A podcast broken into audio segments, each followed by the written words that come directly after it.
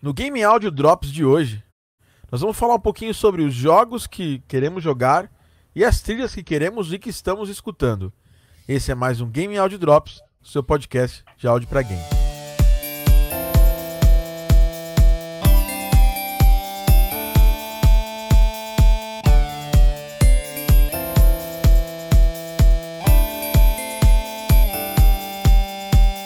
Fala pessoal, sejam bem-vindos a mais um Game Audio Drops. Meu nome é Thiago Adamo, diretamente de São Paulo, com asma, mas não com Covid. E eu tô aqui com convidados aqui, tá? É porque se eu tossir durante o podcast, saiba que eu não estou com Covid, estou apenas com asma. Estamos aqui diretamente de São Paulo, convidado novo, Here Comes a New Challenger aí, Rodrigo Rodrigão do Bônus Stage. E aí? Grande Rodrigo. Tudo bom com Rodrigo vocês? Sanches, Rush Sanches, seja bem-vindo ao podcast. Obrigado, eu que agradeço aí o convite, tá? Aqui com vocês hoje. O Rodrigão fala de games, né? No, no, no Bônus Stage. Ele tem o Bônus Cast, que é um podcast que é praticamente obrigatório. Eu sempre tô escutando. Tá? Tem no Obrigado. Spotify e tudo mais. E como a gente vai falar de games e a gente às vezes só entende só de música, não joga tanto assim, ou não joga bem, eu resolvi chamar alguém que, que tem uma opinião um pouquinho menos de merda que a nossa louco, falar um pouquinho isso. dos jogos. Eu tô brincando. Mas assim, Rodrigo é o cara que faz tempo que eu tava querendo fazer um podcast com ele e surgiu a oportunidade aí de chamá-lo pra falar um pouco com a gente. Obrigado de São- aí. Eu, que agradeço, Rodrigo. Depois a gente fala mais um pouco do, do, do bônus Opa, casts, do, do, bônus, do bônus stage. Eu sei que vocês estão aí na maior velocidade aí nessa. Tamo Essa numa correria doida aí, a ideia é essa, né? Já aproveitar que tá todo mundo em casa, não tem como fugir, né? A gente fala brincando que agora que tá em casa, você vai pra onde? É. Né? Vamos gravar então. Vamos escutar, vamos gravar e tudo mais. Exatamente. Queria dar boas-vindas também para Murilo Romeira, diretamente de São Paulo também, né? Ele que está Opa, cultivando esse bigodinho mexi- mexicano aqui, ó. Ó, vamos ver no que dá, né? o verdadeiro. ver- verda- Aqui em São Paulo a galera chama esse bi- bigodinho de cobrador, mas agora já não, já não, já não tem mais quase cobrador, então acabou. Já me zoaram disso já. Vamos ver no que dá, nunca deixei crescer, né? Vou, vou, vou, vou aliar com, com o chapéu do Mario que eu tenho aqui, aí vai ficar topzera. Legal. Agora nós estamos aqui também diretamente do Rio Grande do Sul, ele que é o nosso o nosso artesão de emoções, Lair. E aí, oi pessoal. Uma introdução dessa, o que eu vou dizer, né? É. Ele que só usa máscara dentro de casa, né? Diretamente de Santos 03 Charlie Brown. Rubens Stefan. Opa, peraí. E aí, Rubens, Ah. salve, salve, Rubens rapaziada. Stefan. Pô, Ô, Rubens, essa fora de máscara. casa também, mano. Mas é que eu sempre tenho que fazer uma graça aqui no podcast, né, mano? É, não, tinha, não tinha uma máscara menos feia que essa, né? Essa, era, essa foi a. Ah, mano, é aquelas bandanas de roqueirinho, pô, dos anos 80 aqui. Ah, aí você fez uma máscara com ela. eu fiz uma máscara. bom. eu não, né? A costureira da família aqui mandou. Ah, entendi. O cara Mandou tem uma costureira da família, cara, viu? Foi irado isso, hein? O cara é rico demais, velho. Não, pô. É, é, é, é tipo uma tia minha. Ela, na verdade, é uma amiga da minha mãe que, que costura, assim, tipo, trabalha com costura e ela fez umas pra gente, assim. Boa. Tô fazendo a propaganda aqui, ó. Legal. Passa o contato depois, né? Estamos sem precisar. Na verdade, eu É. queria até falar que a Guta, né? A Guta Ruim, a saleira lá do Instagram, tá fazendo umas máscaras bem loucas lá. Eu até comprei umas com ela. Até mostraria se elas estivessem lavando. Mas, é. Eu tenho que, tenho que ser sincero.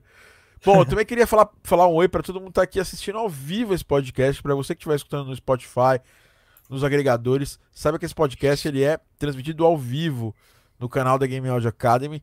Essa galera a gente chama de Live Squad. E a galera do Live Squad, sempre que tiver aqui com a gente, já chega dando aquele, aquela voadora no like. E também comentando, né? Participando do podcast. Eu não quero que esse podcast seja chato pra cacete, então a gente sempre, sempre quer saber de vocês. Inclusive, temos estreantes aqui. A galera que entrou agora no curso da Game Audio Academy tá por aqui. Entrou o Robson aqui, ó, aguardando ansioso. O Rafael só Game Audio Academy pra fazer ouvir podcast. Cara, depois, podcast é um vício, é igual cachaça, velho. Você fica sem tomar, primeira vez que você toma, meu amigo, fudeu. Né, né, né Rodrigão? Rodrigão é um, um adepto dos podcasts há muitos anos, né, Rodrigo? Ah, eu ia falar que era adepto da cachaça, velho. Eu falei, Não sei, não sei. né? Da cerveja talvez, mas da cachaça nem tanto, né? Com certeza. Então hoje eu vou falar um pouquinho sobre um assunto que eu acho legal, um assunto mais livre. Depois de sete dias de, de curso, mini curso que a gente fez aqui, todo mundo fala super tenso, acabamos de começar uma turma nova do curso, uma porrada de gente aqui.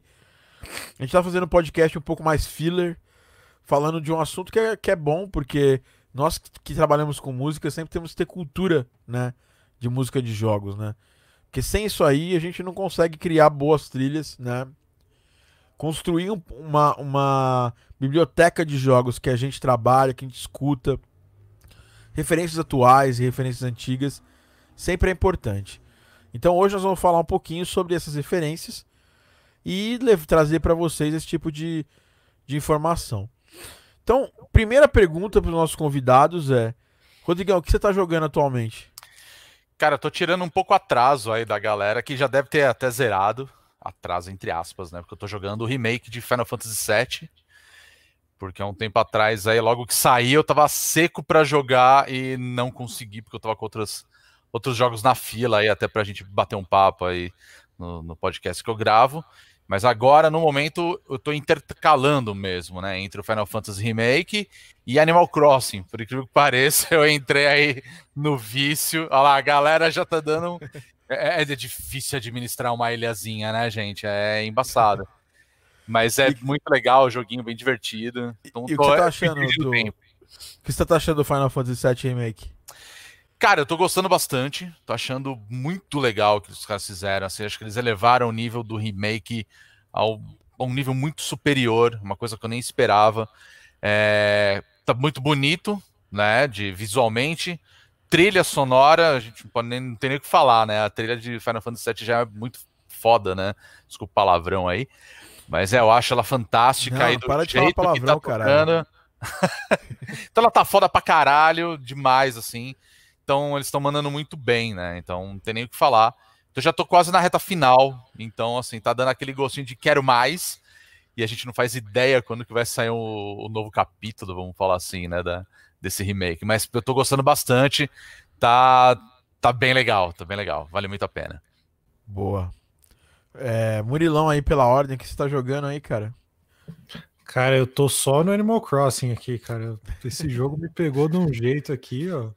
Olha só. tô literalmente só no Animal Crossing tem, tem um mês já. É, é um jogo que, tipo, você consegue. Você acaba consumindo seu tempo de um jeito assim. Que, tipo, você, você vai mergulhando, tipo, e ele é totalmente chill out, né? Tipo, você relaxa, é, criando a sua ilha, construindo a sua ilha lá, é, vai chamando os villagers lá, e assim, ele tem um, um negócio também de, de, de cooperação, assim, né? Muito legal, assim, você precisa muito da ajuda do pessoal para construir a sua ilha, para você ter os itens que você precisa tal. Então, eu, inclusive, tô, tô até conhecendo, tipo, fazendo amigos aí, tipo, pelo, pelo Animal Crossing, inclusive. E porque é muita gente que tá jogando agora na pandemia, né? Porque tá todo mundo em casa, né? Então, tô só no chill out aqui do, do Animal Crossing. Animal. Murilo e seus web amigos. Bom, vamos lá então. e você, Russo, tá jogando alguma coisa? Tira essa máscara aí, velho. Para de graça. Tem a máscara em casa aí. Fica aí com essa cara de Naruto aí. Sabe que o Taco não entra nesse podcast, né? Você tá- Tô brincando. Pô, mano. Então, velho, eu tô jogando Animal Crossing também, mas eu, eu recomecei porque eu fiquei uma semana sem, sem entrar na ilha e eu já comecei a me sentir culpado, que na verdade Animal Crossing é um jogo pra você se sentir culpado. Porque você não administra a ilha, aí você começa a ficar preocupado com os moradores, é, é triste. Eu tô jogando é, Car Mechanic Simulator também, porque, Caramba. sim, eu achei, tipo, divertido ficar consertando carros. Tá jogando na Steam ou tá jogando no. Não, eu tô jogando no Switch mesmo. Legal. E eu tô jogando Streets of Rage, o primeirão. Ah, aí sim. O primeirão, porque eu, eu, eu Primeirão? não fechei. O primeirão, não fechei. Pô, Foi um jogo que eu joguei muito na infância, mas eu alugava fita com meu pai, eu devia ter o quê? 3, 4 anos. No Mega Drive. E aí, tipo. Eu nunca tive a oportunidade depois de jogar. Quer dizer, tive a oportunidade, mas nunca peguei pra jogar assim, e fechar e tal. E aí, com o lançamento do 4, eu queria estar por dentro do universo, assim. Então, eu tô jogando o primeirão. Justo. E você, E quem não jogou o quarto, olha, tá perdendo, viu? Tô jogando. Jogaços, É, é, jogaços. tá na minha lista aqui. Eu vou ser o último a falar e com certeza eu quero falar muito do 4. Eu tenho muita coisa pra falar do Streets of Rage 4. E aí, você, Laí, que tá jogando, velho? Cara, eu tô jogando Diablo 3 com a minha namorada. Faço, que é que eu jogo assim. Porque se eu pego um jogo de história, eu fico meio que imerso ali, só quero jogar. Tipo, eu não posso jogar um tipo, jogo tipo Animal Crossing, senão acaba a produtividade. Então é um Diablo de boa, assim. E o Silent Adventure, quando eu quero ah, jogar só um pouquinho, e eu consigo me controlar, jogar um pouquinho e parar. Cara, bacana. Eu tô, eu tô jogando Streets of Rage 4, né? Obviamente. Minha vida se resume a esse jogo. Eu tô com esse jogo pra PC, pra Switch, e eu tava conversando com um amigo meu, talvez ainda pegue pra PS4 pra poder jogar só com ele. É. E é porque é a mesma publisher do, do, do Blazing Chrome, então uma das cópias eu consegui ganhar. E então. Então, assim, as outras eu comprei do mesmo jeito. Então não tem problema com isso, porque esse jogo merece ser comprado várias vezes. Tô jogando também um pouco de Final Fantasy Remake, joguei umas duas horas. Porque eu comprei um console só pra jogar esse jogo. Olha só. Eu só comprei o PS4 por causa desse jogo. Eu tô cagando pra, pra, pra, pra Last of Us. Tô cagando assim, eu gosto tal, joguei no PS3 e tal. Mas não é um jogo que faria assim, eu tipo, gastar uma grana. Agora o Final Fantasy VII foi um RPG que mar- marcou demais a minha vida. É, pela trilha do Nobu, porque foi o primeiro jogo de, de PS, PS1 que eu realmente engajei forte assim pra jogar e terminar e tudo mais. Sim, é, são eram bons meses jogando pra terminar. E aí eu fiquei desde o primeiro momento eu, eu quando foi esse jogo foi ah, anunciado em 2017, né, Rodrigo? Cê- cê- foi foi foi antes? Ele foi um pouco antes, na verdade, né? Já, já era falado de um remake de Final Fantasy VII desde a época do Play 3 e nada acontece feijoada, né? Então sempre estavam É. falando a respeito. E se não me engano, foi em 2015, 2016, na E3, teve um anúncio é, oficial que foi todo mundo foi pego de surpresa ali, junto com o The Last Guardian e Shenmue 3, que foi a foi a, a, a, a- a trindade ali que todo mundo falou, mano, o que, que tá acontecendo nesse 3? Né? Ah, de repente, um atrás do outro, e todo mundo ficou maluco com aquela revelação, mas foi bem legal. Demorou um pouquinho, né? Então, nada, nada, aí a gente tem 3, 4 anos aí. de Três anúncio, anos, né? Três, Três quatro anos. Quatro anos de, de, de, de espera. Isso assim, sem contar provável- os prováveis outros anos que os caras já estavam trabalhando em algo do tipo e nunca se sabe, né? O pessoal falava que já a ideia era vir pro Play 3, né? Teve até uma demo, uma tech demo que eles fizeram com no Play 3, isso na época. E então, nada a nada, a gente deve ter aí pelo menos uns 5 anos aí brincando fácil, assim. Então, foi um segredo muito bem guardado pela Square. É, então, com certeza. E eu queria muito, eu, eu prometi pra mim mesmo, assim, eu tava sem PS4, eu falei, quando, quando sair esse jogo eu vou comprar. Só pra, só pra jogar esse jogo. Assim, não, é- não só pra jogar esse jogo, eu tô, tô com outros jogos de PS4, mas esse é o jogo que fez eu, eu querer comprar o PS4, porque eu sou muito fã da, da música do Nobuo Ematsu, né? Bom, acho que quem, quem não é, né? E, Pois é. E o Final Fantasy é, Final Fantasy VI foi o que eu mais gostei até hoje. Mas o 7 teve bastante importância porque foi o primeiro jogo em 3D assim que eu me engajei, né? E eu só jogava jogos bem casuais no, no PS1, eu lembro até hoje. Jogo de luta, tipo Dead or Alive, né? Vocês lembram quando saiu logo no começo? Futebol, que tinha o Win Eleven. É, Então eu só jogava esses jogos assim. E esse foi o primeiro jogo que eu engajei. Eu comprei uma. Eu lembro que esse jogo, quando saiu. Não sei se você lembra, Rodrigo. Você que tem uma Hum. idade próxima a mim. Vamos lá. Ele saiu. Era, obviamente a gente só consumia jogo pirata no Brasil. É impossível comprar um jogo de Sim. PS1. PS1. Possível não era, mas. Era completamente assim difícil de, de acessar esse tipo de jogo é, original. E ele vinha em três CDs, né? Isso. E a primeira vez que veio, eu lembro que eu fui até hoje, assim, tem um bairro aqui em São Paulo chamado Santana. E lá tinha um- tem uma estação do metrô bem grande e tal, e tinha uns shoppings assim onde você comprava de tudo, tipo, é tipo um Xing Ling assim. E aí estavam vendendo o jogo lá. É, eu comprei, o cara falou: esse jogo tá em japonês, hein? Você não vai conseguir jogar esse jogo tal. Aí eu lembro que eu comprei uma revista que era Gamers, que saiu na mesma época. Que hoje eu e o Rodrigo a gente conhece o Fabão da trabalha na Pois Capcom é. hoje. Sim. Ele e o Eric Araki, que, que trabalhou depois em várias outras empresas, várias outras é, publicações. O Eric foi o tradutor e o Fabão foi o detonador do jogo.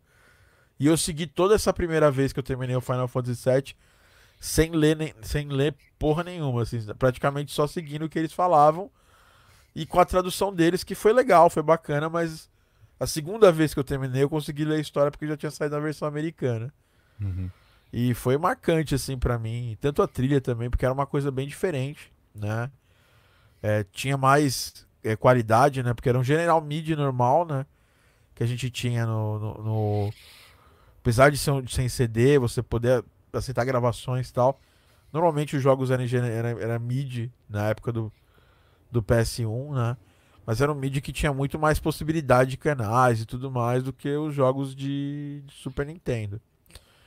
Então eu fiquei extremamente feliz aí com a quando eu joguei esse jogo lá pelos vídeos de nem lembro, cara.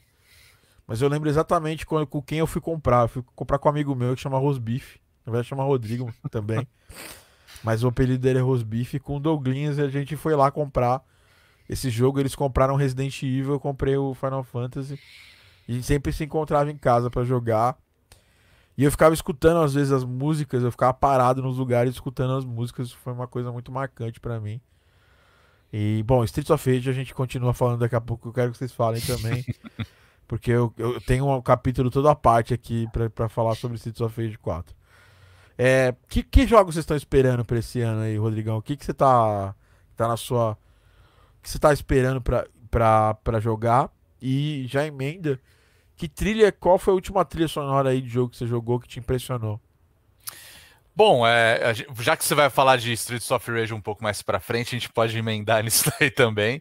aí Eu dou mais detalhes, né? Mas a gente passou por uma época agora no ano que todos os jogos que eu queria ver acabaram saindo, né? Então a gente teve aí Streets of Rage 4, Final Fantasy Remake, o Persona 5 Royal, que eu recomendo bastante. Então, assim, tem muitos jogos que foram saindo, né? Mas agora eu tô na, na mira do, dos os três últimos do ano, vamos falar assim, né? Os grandes títulos, né? Que já estavam previstos para esse ano. Um é o The Last of Us, né? Apesar de eu não ser muito fã da, do, do jogo original, eu gosto dele, mas é, eu tô até fugindo dos spoilers que tá rolando. Mas é um jogo que eu tô muito curioso, porque nada nada vai ser um dos jogos que vai encerrar essa essa geração, né, do, do Play 4 ali, junto com outro jogo que também eu tô muito tô aguardando muito ele sair, que é o Ghost of Tsushima, né?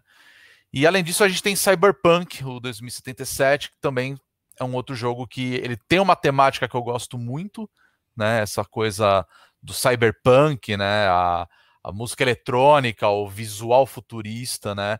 Que já veio de um RPG lá da década passada, para não falar do século passado. Então, assim, ele já tem toda uma pegada que me chama muita atenção. Então, são três jogos que ainda estão a caminho, né? E, enfim, são, são jogos que eu estou muito afim de ver aí o quanto antes. Já tem data, né? Quer dizer, isso se não tiver mais um adiamento aí, até por conta da, da pandemia. Mas são os jogos que eu tô aguardando no momento. Então, assim, metade do que eu queria ver já saiu, a outra metade tá a caminho. Então, vamos ver no que vai dar. E de trilha sonora, é, eu acho que eu posso falar um pouco mais pra frente junto com você, eu não sei. Mas a última trilha que me chamou muita atenção foi a de Streets of Rage 4, que teve o retorno aí do, do trabalho do Yuzo Koshiro, que é um cara que eu gosto pra caramba, eu sou fascinado pela trilha sonora do primeiro Streets of Rage principalmente, né? E aí tem o dedinho de outros grandes nomes aí da, da música dos games. Então, acho que essa foi uma das trilhas que me chamaram muita atenção. Acho que um pouquinho para trás eu gostei muito da trilha de, de Sekiro, que é um jogo muito legal e a trilha sonora ela funciona muito bem. Sem contar o Persona aí, que o Persona 5 que tem uma trilha fantástica, Ah, E o Royal- é foda, né? ela é sensacional. E a trilha do 5 tá tão bom quanto né, a, a do original ali, que basicamente é o mesmo jogo, com um pouco melhorado, e tem algumas músicas novas né, no jogo. Então chama muita atenção. É um tipo de música que eu fico ouvindo aí enquanto eu tô trabalhando, fazendo qualquer coisa. Eu boto a trilha sonora de Persona 5 e vai embora. Quando você É vai ver, já, já passou o tempo aí. É um estilo de música bem particular, né? Porque, porque Sim. ele flerta com várias coisas, né? Com música eletrônica, com jazz, com, com deep house, assim, se for pensar deep house japa. Eu sei que, o- que o Rubens ama Persona também, né, Rubens? Culpado. Pra quem, pra quem não, não, não tá muito, muito ligado na franquia, começar por esse Persona 5 Royal é tranquilo? É tipo. Eu até recomendo, pra falar a verdade. Ah, é? Porque o que Isso. acontece é o seguinte, é o Persona 5, na verdade ele veio de uma série, né, que é o Shin Megami Tensei, né? E aí o Persona ele começou meio como um spin-off e acabou dando muito certo, né? Então a gente já tá num quinto jogo e eu falo que ele é igual Final Fantasy, né? Cada jogo é uma história completamente diferente, é, não tem uma ligação direta como uma continuação nem nada. E apesar de ter muitos fãs, né, principalmente o Persona 3 e o 4, né, o 5 ele acabou criando uma base de fãs muito maior do que eles esperavam, né? Do que a Atlus mesmo esperava, né? Tanto que agora a gente tem aí o Persona 5 Scramble, que é como se fosse uma continuação, mas ele tem um formato de jogo um pouco diferente, né? Eu digo porque o Persona 5, originalmente, ele tem aquela pegada visual novel com RPG, então assim, ele vai misturando um pouco a questão dos diálogos, e aí nas batalhas ele já é uma batalha por turno, e aquela música tocando de fundo já vai te empolgando, né? Então, ele é, é um jogo muito legal, né? Isso vale para todos os outros, né? Mas o, o Royal ele deu uma melhorada até pela questão de história, assim, porque é tudo baseado é, nos laços que você tem com as pessoas. Você vai crescendo no jogo conforme você vai fazendo as amizades durante a história, né? E alguns, né, o que, é, o que ele é chamado de bounds, né? E alguns desses personagens você vai fazendo isso no decorrer do jogo só mais para frente. Então dessa vez eles deram uma melhorada nisso para adiantar um pouquinho, assim. Então tem quem já jogou o original vai jogando o 5, vai vendo alguns detalhes que antes não tinha nos outros, né? Alguns acho que dois personagens novos, se eu não me engano, tem um- uma dungeon nova, né, que são os, os palácios que eles frequentam, né? E é um jogo que eu acho muito legal, mas o 5, ele- esse o Royal, né, ele tá mais completo. Então eu acho que ele é mais vantajoso hoje, né? Mas aí vai da preferência mesmo. Até se você quer jogar um jogo por conhecer o, o- o que a gente chama de vanilla, né? O original tá aí até em promoção de vez em quando. Mas o Royal tá muito bacana, tá muito bem feito. E assim, vale muito, assim, vale muito a pena. Você vai perder pelo menos umas 130 horas aí de jogo fácil. Caramba, cara. eu Não sei se É. eu tenho saúde pra jogar 130 horas um jogo. É um jogo que você vai jogando e uma hora você zera quando pas- passou um ano aí, você nem percebeu, sabe? Cara. É, é assim mesmo. E você tem jogado ele sempre, sempre paralelo a algum outro jogo, né? Você vai lá, joga um pouco de Persona, joga outro jogo. É, eu vou. Então, assim, é, é uma coisa meio louca, né? Porque como a gente tá falando sobre os jogos lá no podcast, a gente tá tentando pegar tudo que tá sendo lançado o quanto antes pra gente poder ir falando, né? Então, por exemplo, é, quando tava saindo todo mundo jogando Final Fantasy, zerando o Final Fantasy VII Remake, eu tava jogando Streets of Rage e não tinha nem sido lançado. Então eu tava assim.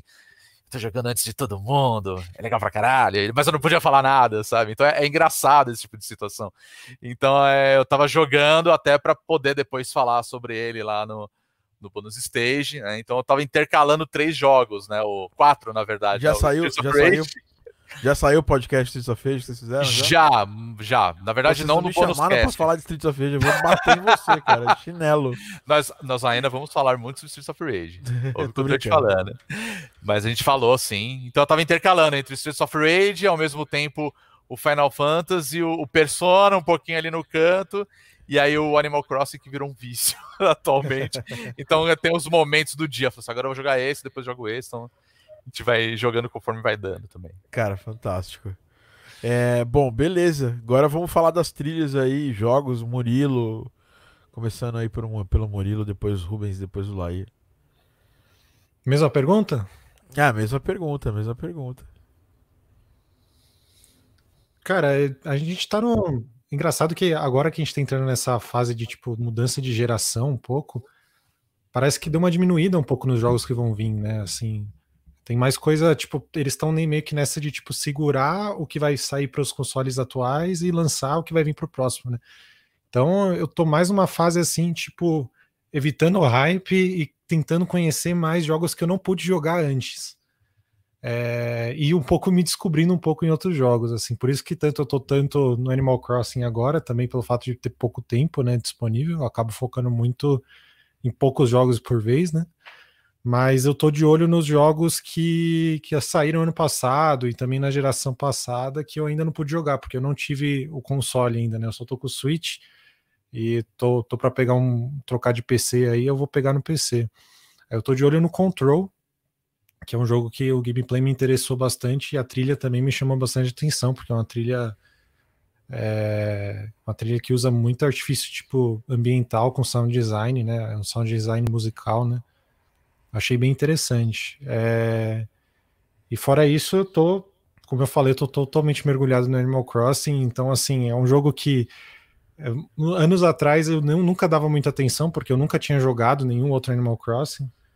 E agora que eu tô jogando, eu tô descobrindo que existe realmente um universo musical dentro dele, porque dentro do jogo tem o, o KK Slider, né, que é o, o músico pop star famoso lá do mundo do Animal Crossing, e ele tem tipo tem um tema, tem uma música de cada, cada estilo musical que você imaginar, assim, no universo, assim, tem tem, o, tem bossa nova, tem metal, tem rock, tem tipo tudo que você imaginar. Já comprou achei... todos os álbuns, Morela? Não, ainda não. Também ainda não, essa merda não acaba, velho. Não acaba. Todo dia é um novo, velho. É, então. Maior artista que eu já vi, velho. O, KK, velho. Sem brincadeira. E, e, e, só é, é como se fosse. E é um músico solitário com violão, né? Que eles fazem no jogo, né? Mas, tipo, o cara faz de tudo que você imaginar. E eu tô, tô, eu tô achando muito interessante isso, como, tipo, o, o músico do, do Animal Crossing, tipo, é o Totakeke, que eles falam, né? é o apelido dele, que é um dos músicos mais famosos da Nintendo aí. Ele realmente mergulhou em tudo que é estilo que você imagina, assim, para conseguir compor esse acervo aí do, do KK Slider, né? Eu tô me descobrindo aí, tanto na trilha do, do que já tinha dos outros Animal Crossing do KK Slider, quanto a trilha atual do, do New Horizons, né? Que tem muita coisa chill out mesmo, né? Coisa ambiental e toda, toda questão de ter alteração, tipo a música dinâmica, tipo a cada horário do dia tem uma música diferente, levemente diferente dependendo do horário que você tá. É... Tô botando ela para tocar aí durante o dia e também ouvindo enquanto eu jogo. Esses são as, os dois que eu tenho mais no foco aí. Animal, cara. É o, o animal, animal, animal, né? Na verdade. Zoando. Mas eu, eu, ainda não consegui pegar o Animal Crossing eu tenho uma obrigação, né, para pegar, porque normalmente a gente faz Garden Pause é um jogo que tem toda uma, uma inspiração antiga nos antigos Animal Crossing e tudo mais. Sim. Então eu tenho, tenho obrigação de pegar e jogar esse jogo bastante. É, é você tem que tomar eu... cuidado para não roubar a sua vida. Isso é verdade. a é minha é namorada legal. joga muito Animal Crossing no celular e ela, ela ama. Tá é sempre ali bom. mexendo no celular. E aí, Ru, tá jogando. Que é, o que, que você, você tá esperando de jogo sair ainda? Eu, como um bom otaku, né? Tô esperando o Project Diva que vai sair. E, pra mim é o melhor written game, assim, que tem de todos. Então, tipo, eu me divirto pra caramba jogando. É, tipo, difícil. Tem umas features como... Feature de roupinha pra mim em jogo é pra acabar comigo, mano. Eu adoro gastar, tipo, dinheiro do jogo em, em roupinha. Olha quem apareceu. É... Boas-vindas aí, Marco Sério. E aí? Marco, Marco, Sério, Marco Sério, você, você joga, você joga, velho? Não, né? Jogo. Às vezes. que, deixa eu ver, pro, deixa eu ver seu, seu, seu negócio de otaku aí. Seu... A minha Hatsune Miku aqui. Olha ela aí. A diva, rainha. E, cara, eu tô esperando o The Last of Us 2. Eu vendi meu Play 4, mas eu vendi pro, pros meus melhores amigos, eles compraram de mim, então, tipo, eu vou ter, acho que provavelmente, a oportunidade de jogar. É... Eu tô esperando o Cyberpunk também. Eu também. É... O Ghost of Tsushima, eu não sei se eu vou ter oportunidade de jogar, mas eu fiquei muito interessado quando, quando anunciaram ele.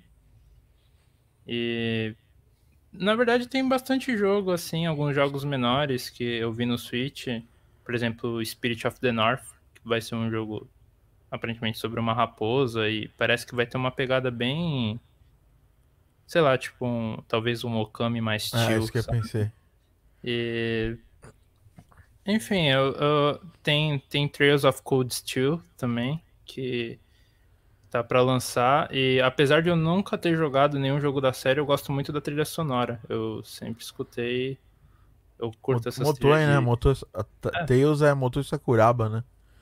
É, É um dos então, compositores e- japas aí mais fodas. É, o cara, tipo, absurdo, sabe? Então qualquer coisa que ele lançar é um dos grandes, né? Igual Yuzo Koshiro. Yoko Shimomura, você sabe que vai, vai vir trilha boa, né? Sim. É, acho que assim, em questão de jogar mesmo, eu tava jogando Animal Crossing, eu tava jogando também é, Dragon Quest é, Builders e, putz, eu... ele me prendeu mais que o Animal Crossing, pra, pra falar a real. Eu gostei do Animal Crossing, mas eu gostei da, da possibilidade de criação de, de coisas no, Dragon Quest Builders, eu, eu achei mais legal, assim, porque logo do começo você já consegue fazer umas coisas mais diferentes e tal, e tem uma narrativa legal, tem toda aquela arte bem Dragon Ball, né, que é, é bem, bem Akira Toriyama e tal, e eu curti bastante a trilha, porque esses jogos, né, como Animal Crossing, etc., simuladores no geral, é, você fica muito tempo ali fazendo alguma coisa, a mesma coisa, é muito repetitivo e é muito fácil se a trilha for ruim, você, você querer zerar o som ou querer jogar com outra música no fundo. E isso não aconteceu comigo nem no Dragon Quest Builders, nem no, nem no Animal Crossing. Então, assim, isso me chama atenção, porque por mais que eu ficasse, sei lá, tipo, três horas ali na, na mesmo, no mesmo lugar, construindo e tal, e fazendo coisas, a trilha continua sendo agradável. Excelente. E você, Laí, tá esperando alguma, alguma coisa pra jogar? Cara, eu queria muito jogar o Pathless, que é o próximo do, do Lost Winter, que vai fazer a trilha e tal. É bem bonito, assim, bem ambiente. Tem, tu voa. É aquela pegada Blue Journey que a gente já conhece, assim. Ou Sky eu- também, né?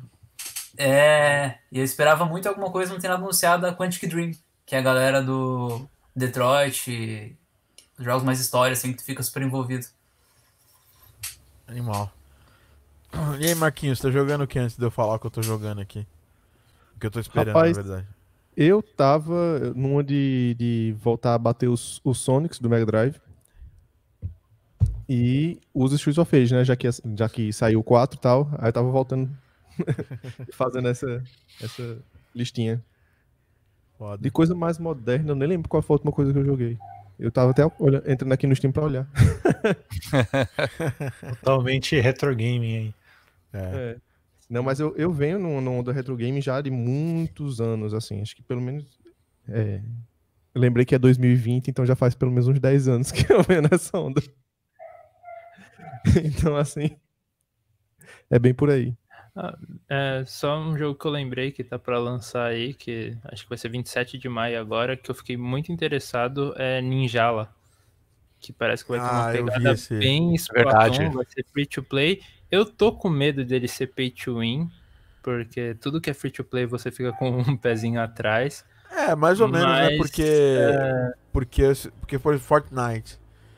Não é bem Sim. pay to win, né? Você só É. compra as roupas lá, as paradas. e Sim, tal. é, então. É por isso que eu falei, eu fico com o pé atrás, mas eu não sei, talvez não, não seja também do feitio da, da Nintendo fazer uma coisa pay to win, mas eu fiquei ansioso porque ele tem um estilo de arte bem parecido com o Splatoon e a trilha sonora do Splatoon eu adoro.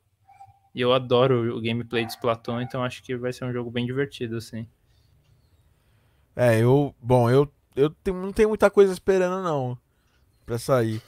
O Ghost of Tsu- Tsushima agora é um jogo que eu. Que eu, eu espero, porque putz, eu acho muito, muito bonito, assim, toda a proposta dele. Ver o que a Nintendo vai trazer esse ano, né? Porque até o momento, assim, não tem nenhuma novidade, assim, muito, muito grande, né?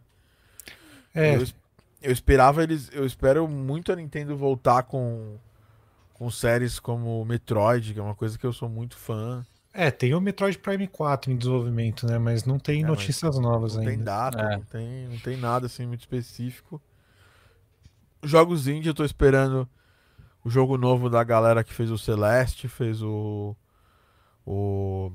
Thorfall, né? Eles vão, vão falar sobre esse jogo agora esse ano, vão anunciar esse ano para poder lançar no que vem.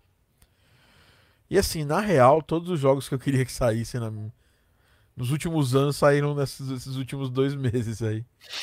Então eu tô, tô, bem tranquilo de jogo aí por um bom tempo.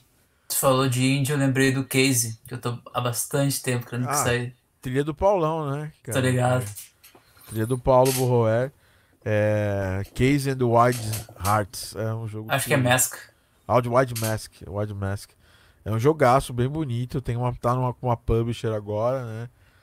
Com a Soidesco. É, pô, é um jogo que eu tô esperando para jogar bastante também. O Kavi falou do Bravely Default 2 também, eu tinha esquecido. É, então, Verdade, tem a demo dele já, inclusive, né? Sim. Sim. É. Tá a demo lá já na, na, no, no eShop da Nintendo. Cara, eu joguei um pouquinho quando ele saiu. Ele saiu primeiro pra 3DS, né? É, o original é de 3DS. É, então. Eu comprei. Cara, eu joguei super pouco, assim. Não consegui ficar preso no, no Bravely Default. Até porque JRPG eu fiquei bastante tempo para poder voltar a jogar de novo, assim, com, com mais peso, assim. Final Fantasy XV, acho que foi o último que eu joguei, assim, bem é, engajado, porque é um jogo mais ação. É tipo. O Final Fantasy VII ele, ele evoluiu tão. Ele envelheceu. O remake, ele, ele, ele não envelheceu, né? Eles, eles rejuvenesceram o jogo tão bem que, mano, falando sério, é, agora tá, tá, tá gostoso de jogar, porque eu tinha muita preocupação de ter aquelas batalhas aleatórias todo o tempo tal. E aquele estilo de batalha mais parado. Que é uma coisa que pra gente naquela época fazia sentido. Hoje já não faz mais sentido nenhum, né? E eu. Isso também, isso também se reflete na trilha. Eu vou falar um pouco da trilha. E acho que o Rodrigo vai querer falar também e tal. Mas a gente tem que falar. Uma... Vamos falar agora. Tipo, a trilha que mais me impressionou nos últimos tempos, sem dúvida nenhuma, foi a trilha do Streets of Rage 4, né? Você pegar aqui a, a tracklist, é, ela é uma trilha de impressionar por alguns, alguns motivos, né? Eu tô jogando, não terminei ainda, tô jogando com a minha namorada. É... E mais eu já consegui é, pensar em bastante coisa que eu, que eu acho valiosa dessa, dessa, dessa trilha. Para começar, que é um puta Dream Team de várias coisas, né? Eu fiquei com muito medo quando eles, quando eles anunciaram que quem ia fazer a trilha era o, o Oliver é, Divrier, que é um cara que fez, uns outros, fez outros jogos, é, AAA e tudo mais. E eu fiquei com medo dele, dele, dele quebrar muito o estilo do jogo. Quando fizeram aquele primeiro, primeiro trailer, é, que acho que foi do Das Mortal, acho que provavelmente foi do, foi do Das Mortal a música. E eu achei super estranho, porque tava uma pegada meio retrowave, assim. E até comentei com o Rodrigo isso aí. Verdade. né? E, e, eu fiquei com muito medo do, do, que ia se aproximar, porque a fanbase total criticou muito, entendeu? E inclusive a fanbase criticou, acho que até infundadamente, quando eles soltaram essas primeiras músicas, eles soltaram umas músicas do Oliver e soltaram uma música só do Motohiro Kawashima. Pra quem não sabe, Motohiro Kawashima foi quem fez o Streets of Rage 2 e o 3 com o Yuzo Koshiro. Isso. Né? Ah, também nós temos aqui nessa trilha Yoko Shimomura, que dispensa com, com totais apresentações, né? Kingdom Hearts, Street Fighter, Final Fantasy XV. Puta, uma porrada de, de, de, de, trilha que a Yoko participou. Inclusive tive a oportunidade de conhecê-la, né? É, pessoalmente agora em 2020. Foi um momento único na minha vida, porque eu ela foi entrar para falar de uma música de orquestra. Eu tava lá no backstage. Queria agradecer ao maestro Adriano, que me, me jogou lá dentro do backstage. E fala, ainda chegou, ainda, ainda encheu minha bola pra ela. Falou: Isso aqui é compositor de trilhas brasileiro, foda tal. Eu cheguei todo cheio lá. Todo, todo cheio de vergonha, na real. E ela é uma pessoa fantástica, assim. É, é uma pessoa que. Muito inspiradora. E eu ainda perguntei para ela assim, e aí, como é que tá? tá? Eu sei que você tá fazendo trilha sonora pro Streets of Rage e tal, porque tinham já anunciado. Ela falou, ah, não posso falar muito, mas ficou legal pra caramba e tal. Pá. E foi, foi rápido, foram uns 15 minutinhos conversando com a Yoko, mas adoro. É um dos sonhos que eu tinha era conhecer o Nobu Ematsu, eu conheci. É, Yuzo Koshiro e a, e a Yoko Shimomura. Não conheci o Yuzo Koshiro ainda. Mas vou conhecer um dia. Nem que eu tenha que pagar pra conhecer ele. Traz ele pro Brasil, quando acabar tudo isso. Porra, desejo total é esse. e aí tem o Motohiro, tem o Yuzo, tem o, o Das Mortal, que é uma, que é uma, uma- uma banda bem. um grupo, sei lá, um artista é bem interessante. Harumi Fujita, que é um dos compositores do, do Ninja Gaiden, né? É, o Skettle, que, pô, trilha sonora do Hotline Miami, né? E, cara, eu, e vários, várias músicas do Motohiro Kawashima.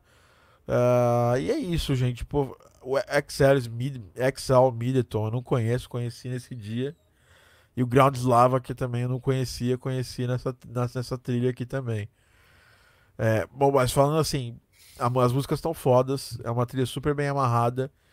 E é uma, ponto positivo, tanto pra trilha do Streets of Rage quanto pra trilha do, do Final Fantasy, é que eles conseguiram usar o áudio é, dinâmico, adaptativo nessas músicas de um jeito bem interessante, porque o Streets of Rage você tem vários loops da mesma música, né? Então que você escuta a trilha, você não vai escutar esses loops abertos assim. Onde tem uma parte mais mais é, introdutória da trilha, depois o bicho da trilha, o bicho pega na trilha, depois tem a música do boss.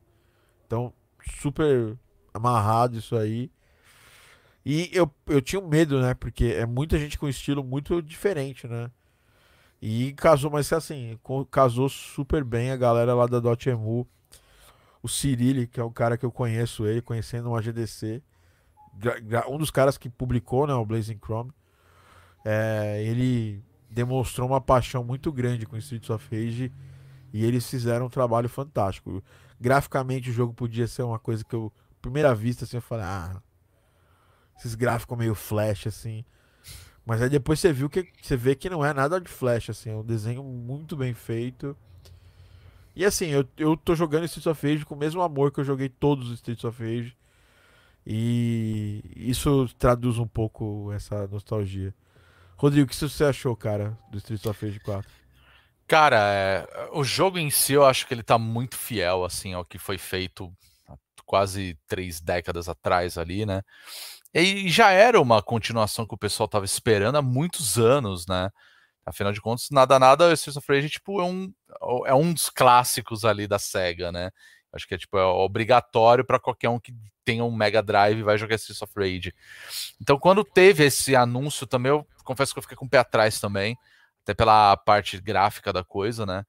E aí é engraçado, uma coisa que eu percebi muito assim antes de sair era que quando eles mostraram, né, o pessoal da da, da Temo, né, que fez também o, o Wonder Boy, né? Ele usa mais ou menos o mesmo estilo de desenho, né? Aquele tipo contorno grosso, né, aquela coisa toda. Então todo mundo ficou com o meu pé atrás. E eu comecei a perceber que tinha muitos fãs que queria que esse 4 fosse todinho pixel art, né?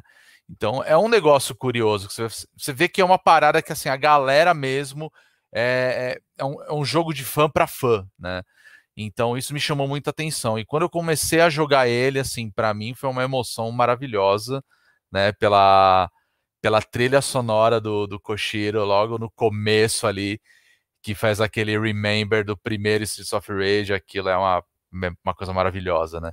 Então já, já, na hora eu já falei, cara, é isso, era, era isso que eu tava esperando do Streets of Rage 4. E aí no desenvolver do jogo, você vai vendo, a trilha para mim ela casa super bem assim com os cenários, né, com as fases, né? Então eu acho que ele funcion, funcionou muito bem. E tem nem que falar da trilha, né, cara? A gente tem aí grandes nomes. Eu, eu tenho um pezinho na Retrowave, eu não vou mentir, eu gosto, né? Então quando falaram, né, a gente, a gente conversou, né, na época, né, Adamo, e falei, ah, talvez vai ser Retrowave, eu falei, pode vir, eu não ligo, eu gosto, né? Mas eu acho que funcionou bem, apesar de ser aquela pegada meio retrofuturista, né, dentro do, do universo de Streets of Rage, que nada nada, a gente tem personagens aí com braços mecânicos, né, outros personagens aí. Então você já tem aquela coisa meio que falar, putz, se tocasse um retrowave, eu, não ia achar estranho, né? Mas do jeito que foi desenvolvido o jogo e tudo mais, achei que funcionou muito bem. E puta que bom que a gente teve a volta aí do, do Koshiro e do Masahiro também, né? Dentro do, do universo do Streets of Rage. Achei fantástico, um jogaço. É, eu, eu achei que foi natural eles, eles, eles seguirem essa escolha. Primeiro porque ah, essa, a- o tipo de música que tá na trilha do Streets of Rage, que é a, a música dominante ali, é o acid house, é o house, a, house noven- noventista e também house, house atual, né? Uhum. Principalmente as músicas que o Oliver fe- fe- fez trouxeram muito esse estilo, né? O Yuzo usou muito, muito hardware da época que ele fez a trilha do Streets of, Streets of Rage 2 e o 3 um pouquinho diferente também, mas também eles fizeram com os mesmos, com os mesmos hardwares. O que na real não, não é nada desatualizado, porque hoje a gente usa Drum Machine do mesmo jeito. Inclusive, dica pra galera, tweet, tweet do, do Yuzo Koshiro. Eu vou colocar no Telegram daqui a pouco lá. O Yuzo liberou as Drum Machines que ele usou lá no, nas músicas dele do Streets of Rage 4 pra galera baixar os samples e poder usar nas suas músicas e inclusive tem um instrumento do Contact lá, então foda. Eu acho que ele usou uma, deixa eu ver aqui a bateria que ele usou. Isso aí bem aqui- podia virar tendência, né? Já pensou que, que maneira todo mundo lançar as composições? É, não, é assim- não, sim, mas é, quando você pode virar tendência se você ampliou algum instrumento legal, assim, né? Agora, tipo, eu, eu, por exemplo, vai, vou, vou mandar o quê, por exemplo? Tô fazendo uma outra coisa, não tem muito que. Uma coisa com contact normal, assim, não tem muito que, que eu fazer, né? Que, que eu mostrar. Então, no caso, ele tinha ali uma, tinha ali uma coisa super. É, super icônica, né? Que a- são as, as baterias dele, né? O kit que ele gravou, inclusive tem um texto aqui, eu tô tentando achar aqui no meu computador, mas tem um texto que ele, que ele colocou lá, um readme lá no documento, que tem até a data que eles fizeram a gravação desses desses, desses samples, né? In- Inclusive ele tem soltado no Twitter às vezes e no canal do YouTube dele algumas algum, alguns sneak peeks das músicas, mostrando um pouco de como ele fez, o processo que ele fez para compor, né? E assim, apesar de ter usado o hardware antigo, as técnicas de composição são técnicas como as nossas. Se eu não me engano, ele usa até o Cubase, se, se eu não me engano, para fazer a, a composição das músicas e tudo. E, e ele fez, até o, o Cavi deixou aqui lembrado, ele fez um, uma, ele abriu uma das músicas lá e foi mostrando passo a passo lá, instrumento por instrumento, camada por camada, o que ele fez na música. Acho que tá aqui no meu Dropbox, eu vou achar aqui pra, pra gente, mas é uma, é uma, é uma daquelas, daquelas drum machines clássicas, acho que da Holland, é, que ele liberou pra gente. E acho que é uma 909 aqui, que é super icônica da, da época que as músicas que ele tá remetendo, né? E tem, tem, tem muita coisa moderna, porque a galera do Ground Slava trouxe coisa nova, o Oliver trouxe coisa nova. O Yuzo fez o que se esperava do Yuzo, né? Você pega a música tema, por exemplo, ela é uma música tema do que, sabe, é, era o que eu, por exemplo, como fã de Streets of esperava, entendeu? Ele não entregou nada diferente, né? Da- Nada mais e nada menos do que a gente pediu, né? E tem coisa nova, tem muita coisa nova que a gente escuta e, e se conecta au- automaticamente. Mas a gente tem também o que eu acho super valioso é aquelas coisas antigas, é a loucura do Motohiro Kawashima, né? É a 909 mesmo o Drum Kit, né? Inclusive eles gravaram mesmo agora esse ano, né? Ele falou que é, que, que é o TR, TR909, né? Ah, que ele pegou pra fazer tudo, todas as músicas que ele trabalhou, e foram umas cinco músicas que ele trabalhou, né? E 2000, e- ele foi em 2019 que ele, que ele compôs essas músicas, em dezembro de 2019. Foi quando ele trouxe esses, essas composições. Cara, é foda falar do, do. A gente vai ter que fazer um podcast só pra falar desse- da trilha do Streets of Rage 4. É, sem dúvida nenhuma. Mas o que eu queria deixar de sneak peek é. É um dos clássicos, né? E fica até meio ofuscado o excelente trabalho que fizeram no remake da trilha do Final Fantasy VII, né? Você pega ali vários temas de o tema de batalha, eles estenderam o tema para poder para poder ficar em áudio em áudio dinâmico, né? Cada pedacinho do tema vai vai desbloqueando um loop, que era uma coisa super icônica na época, ser aquele tema gigante, é, não tão gigante, mas que ficava repetindo toda hora o mesmo tema nas batalhas. E agora aquilo tá mais variado, né? Então, assim, a trilha sonora do. Outra coisa, esses efeitos sonoros de Streets of Rage foram muito bem trabalhados. Foi o francês que fez também. É, eu acho que tem muita coisa da antiga. Eles trouxeram as vozes antigas, só que deixaram menos. é, com a qualidade um pouco melhor, né? Então, o que falar do, dessa, desse áudio do Streets of Rage é só falar coisa boa. Final Fantasy VII eu não joguei inteiro ainda. Então, o Streets of Rage eu tô bem perto do final, então eu consigo falar com um pouco mais de propriedade. Agora, no caso do Final Fantasy, nessas pri- primeiras duas horas, eu fui até o Mako Reactor, porque eu tava, eu tava baixando o jogo ainda quando eu comecei a jogar.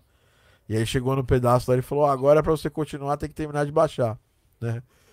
E depois eu não tive mais tempo de voltar a jogar. Mas o que eu posso falar é que é fantástico, um trabalho, sabe, é primoroso que a Square fez. A orquestração não tá nem muito super hiper orquestral e nem muito ele, nem muito assim é, eletrônico, tá? É o equilíbrio perfeito do trabalho do do, do Nobuo Ematsu ali na sua na sua glória, que ali eu acho que foi um dos ápices dele. Acho que o ápice último último lampejo genial assim, assim, o Nobuo sempre foi muito genial, mas a última trilha dele super genial foi a do Final Fantasy X. Não sei se vocês concordam. É, mas o 7 é um dos ápices dele. Eu acho que cê- é discutível, mas você pode falar que o ápice dele foi no 7. Outras pessoas vão falar que é no, no 6.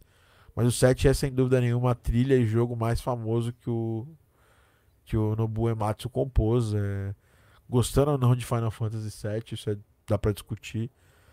É, ninguém dá pra negar a importância do que foi esse jogo pra geração dele e pra todas as outras gerações de RPG, né? Ele meio que popularizou o RPG no, no Ocidente, fez a parada virar esse mundo que foi. É, O que, que você achou da trilha do Final Fantasy VII, o, Rodrigão? Cara, gostei muito. É, é como você falou, né? O Streets of Rage ele tem aquele momento que você tá ouvindo e você fala, caramba, tipo, puxou lá pra trás. E o, e o Final Fantasy VII tem a mesma coisa, né? Tipo, você começar o jogo, né, tendo aquela aquela introdução, né, da, da Ares, né, rezando ali, né, naquele pedacinho de Midgar, ele já entra, né, a, a Bombing Mission, então assim, cara, se ouvindo de uma forma diferente, né, uma coisa remasterizada, assim, também tem um trabalho em cima disso, é, é fantástico. E tem vários detalhes durante a trilha, assim. Tem um momento do Final Fantasy VII que, cara, é uma batalha super merda, assim, pra falar a verdade. Eu, eu nem gosto tanto dela, na verdade, que para quem jogou o antigão, tá? né, Eles tentaram refazer essa de uma maneira parecida. Você vai enfrentar um robozão lá numa parte e toca a, a que a gente conhece como a dos Who Fight Further, né? Que é o tema dos do, mid-boss, né? Os, ou melhor, do- dos bosses, né? E entra de um jeito, cara, ela vai tendo variações do, da música que você vai se empolgando e você tá lá descendo cacete no bicho, uma hora troca personagem pra dar porrada, aí já troca pro Barret pra dar né, a metralhadora. Então, aquilo vai te empolgando de um jeito que você fala assim, caraca, eu não esperava que ia ser desse jeito, porque a gente tá acostumado, né, a ouvir uma música, a gente tá acostumado com, com uma forma do que ela é feita, né, seja no, no midzão mesmo, ou um cover que alguém fez, e não, os caras conseguiram reunir, tipo, tanto vai a- aquela coisa pesada, né, aquela coisa de guitarra, bateria, misturada com uma coisa mais orquestrada, aí você fala, cara, o que que tá acontecendo? Isso aqui é fantástico, sabe? E aí você tá ali, você tem que terminar aquela batalha, só que você não quer que ela termine por causa da trilha, sabe? Então, tem muitos momentos isso no, no, no remake do Final Fantasy. É, e claro, tem algumas brincadeiras também, né? Que você vai explorando o mapa, vai encontrando é, músicas para você comprar, então ela tem aquela coisa meio antigona, aquela coisa renovada, uma versão nova, né? O tema do Chocobo que a gente está acostumado aí, tem vários Final Fantasy que a gente já viu, né? Então você encontra ali também, você fala, olha aquilo ali, né? Você, não tem o tema, é, como a gente está tendo uma batalha em tempo real ali, vamos falar, né? Você tá dando porrada, você tá apertando o botão ali, não tem aquela coisa por turnos, né? Então quando acaba, a gente já tá esperando tocar a, a fanfare, né, do, do Final Fantasy, não tem isso. Você acha estranho falar, caramba, eu tava tão acostumado. Só que de repente algum personagem tá falando e faz o tatatata, tipo, brincando ali com a própria trilha. Você fala, cara, do jeito que os caras trabalharam isso, ficou muito legal. eu não esperava que ia ser tão genial essa questão da própria trilha sonora mesmo. Eu acho que não ter essa, essa parte final é, total, faz todo, total sentido nesse jogo, porque a ação do, do, game, do gameplay é totalmente diferente, né? Então, é, não precisa ter ali, ah, você ganhou tantos pontos de experiência. É, você só... Não precisa, cara, já botou ali na tela, acabou, sabe? É, e aí é uma coisa mais dinâmica, é, exato. É. Eu sinto falta dessa música, mas logo no começo a gente vê o personagem fazendo essa, isso aí, eu achei genial, assim. Bom, é, é, é, é meu único medo do Final Fantasy VII é o que vai acontecer nos próximos capítulos para terminar esse Final Fantasy, porque Sim. tem alguma data já para sair o segundo capítulo o terceiro? Não, ainda não tem nada, né? A, a Square tá segurando muito esse tipo de informação, porque eles estão falando que eles ainda estão trabalhando no desenvolvimento disso, né? E o que já era esperado era que fossem dois capítulos no total, mas eu tô achando que vão ser três mesmo, até para fazer aquela brincadeira do número de CDs que tinha no, no Final Fantasy, aquele que você comprou lá, japonês, lá em Santana, né? eu também fui um dos, é, eu também fui um dos, né, que comprou, não em japonês, mas foi atrás do jogo original. Então eu tô achando que vai ser isso. E assim, a gente já tem um histórico aí da, da Square dentro de Final Fantasy. Né? A gente tem viu 13, que foi mais ou menos isso. Foram feitas várias continuações até falar agora o jogo está completo. A gente teve aí nada nada uns 5 anos de lançamento ali. Eu não acho que vai ser tudo isso, eu espero que não seja. Mas com certeza a gente vai ver esse jogo terminando aí tudo no PlayStation 5, no Xbox Series X mesmo. Porque não tem o que fazer, a gente tá acabando uma geração agora. É, você acha que eu, sinceramente... você, vai atrasar, você vai atrasar o PS5 ou você aposta que não? Puta, cara, eu acho meio difícil, para falar a verdade, esse tipo de atraso, porque é uma coisa que já deve ter sido definida há muito tempo, então os caras deviam estar tá no momento ali, ó, já vamos deixar tudo preparado já para fazer o lançamento. Na minha opinião, eu acho que pode atrasar por conta da, da pandemia mesmo, né? De tipo, na questão de distribuição, de produção, eu acho que isso deve ter impactado legal. Eu para falar a verdade, eu fico meio dividido aí na questão de ah, vai sair sim, né? Porque a Sony até agora não deu nenhuma informação de como que vai ser. A gente sabe que agora em breve tem um anúncio aí do Series X, então a gente não sabe ainda se vai ser, ó, tem a data do lançamento aí, quando que vai ter. E se tiver, provavelmente a Sony vai querer bater de frente, né? Com essa é. pseudo-guerra de consoles aí, né? Mas é mais uma coisa comercial. Eu acho que é capaz, sim, de, de ter alguma informação até o final do ano aí. Ou de repente, eu, eu entenderia completamente se falasse: olha, isso daí vai ficar para ano que vem, pelo menos para o começo do ano que vem, ali para fim do ano fiscal, né? Que a gente chama, lá para março mais ou menos, pela questão da pandemia mesmo, porque a gente tem a, a produção e isso precisa de mão de obra, né? Então vamos ver o que vai ser isso daí. Mas com a questão do Final Fantasy, a gente com certeza vai ver isso daí sendo lançado só mais para frente. Vai ter um, um porte aí do, dessa versão para o Play 5, vamos falar assim, né? Então, eu acho que vai também. Não vai ter jeito. Uma coisa é, que eu. Falando. Que eu... É, desculpa interromper. Falando no, em questão de Final Fantasy, também não sei se vocês ficaram ligados, mas com o acontecimento do, do Kingdom Hearts 3, do, da última edição que saiu, deu meio que a entender que Final Fantasy Versus 13 parece que vai ser real parece que o que era Final Fantasy XV, porque teve todo o lance com a Square, né? Mudou a direção. Versus 13 deixou de ser. Versus 13 virou 15. Mudou todo o caráter do protagonista e tal. Uhum. E aí. Inclusive, o, no é fim que, do é Kingdom Hearts tá 3, nas mais... cenas extras, é, parece que vai ser um. Vai, ter, vai rolar um, uma relação entre os jogos. Acontecimentos é. do Kingdom Hearts parece que vão acontecendo no, nesse Final Fantasy Versus 13. Acho difícil. Então, eu não sei se isso também vai impactar a questão do desenvolvimento do, do set. Não, acho que não. Eu acho Cara, que não, porque os caras. Sucesso. É, eles têm uma equipe muito bem dividida ali para fazer certos uhum. trabalhos. Então, assim, não é uma coisa, ó, vamos parar o que a gente tá fazendo para se dedicar a isso, né? Não, eu acho que seria um tiro no pé, né? Na verdade, se eles fizessem é. isso, né? Não. Mas talvez é, nesse sentido que você falou, da, da questão do, do que, que a fanbase quer. A gente teve aí o Final Fantasy XV, que nada nada, eles ficaram dois anos aí cozinhando lá o jogo, né? Tipo, o jogo universo, saiu, né? aí ficou aquilo, aí teve mais DLC, aí vamos fazer a versão Pocket, que, do ponto de vista, eu acho completamente desnecessário isso. Dois.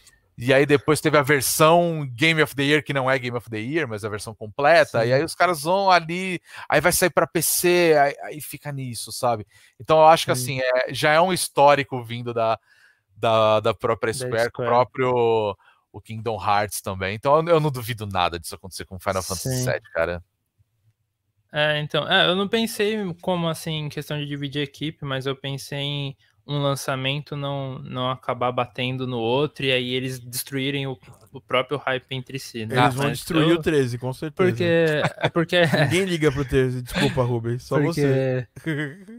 Não, então, ah, é porque na verdade, tipo, a galera entendeu que o 13 virou o 15, né? E não é bem isso, é, Não, é não. quase isso, mas não é uma, uma Não, treta. não, não, não, nada a ver. O 13, o diferente. 13, o 13 saiu e foi uma das maiores decepções que eu tive na minha vida. Que jogo bosta. Desculpa. O- Mas, enfim, é... eu acho. É, e dado o histórico da Square, né? Porque a Square quase quebrou por causa desse universo do Final Fantasy XV, né? Do 13. Então- 13. Não, não, do 15. O 15, por causa dessa que- questão de Não, fazer. 15 salvou pra o- caralho eles. Não, o 15 foi, foi ok. O problema foi o 15 Pocket Edition, 15 pescaria, 15 não sei o quê. Ah, sim, mas é A Square quase entrou no, no negativo. Tipo, ou entrou no negativo. Eu lembro que saiu uma notícia assim. Eu, fiquei, Eu lembro tipo, que eles estavam mal pra Really? caramba no 13.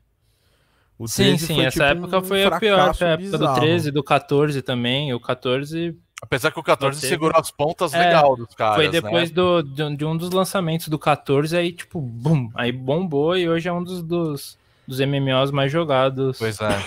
Inclusive, Mas acho tinha comentado sobre o Nobu, acho que o, a- as músicas que ele fez no 14 são sensacionais, assim. Tem uma chamada Dango- Dangon Song, Dragon Song, eu acho.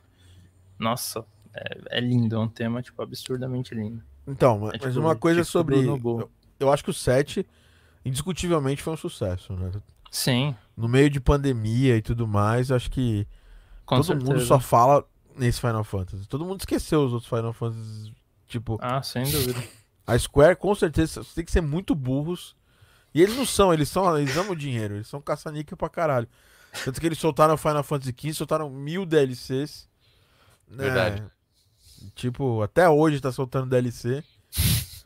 E. Porque fez sucesso, eles Uhum. resolveram soltar DLC. Sim. Então, com certeza, eles vão soltar DLC pra caralho do Final Fantasy.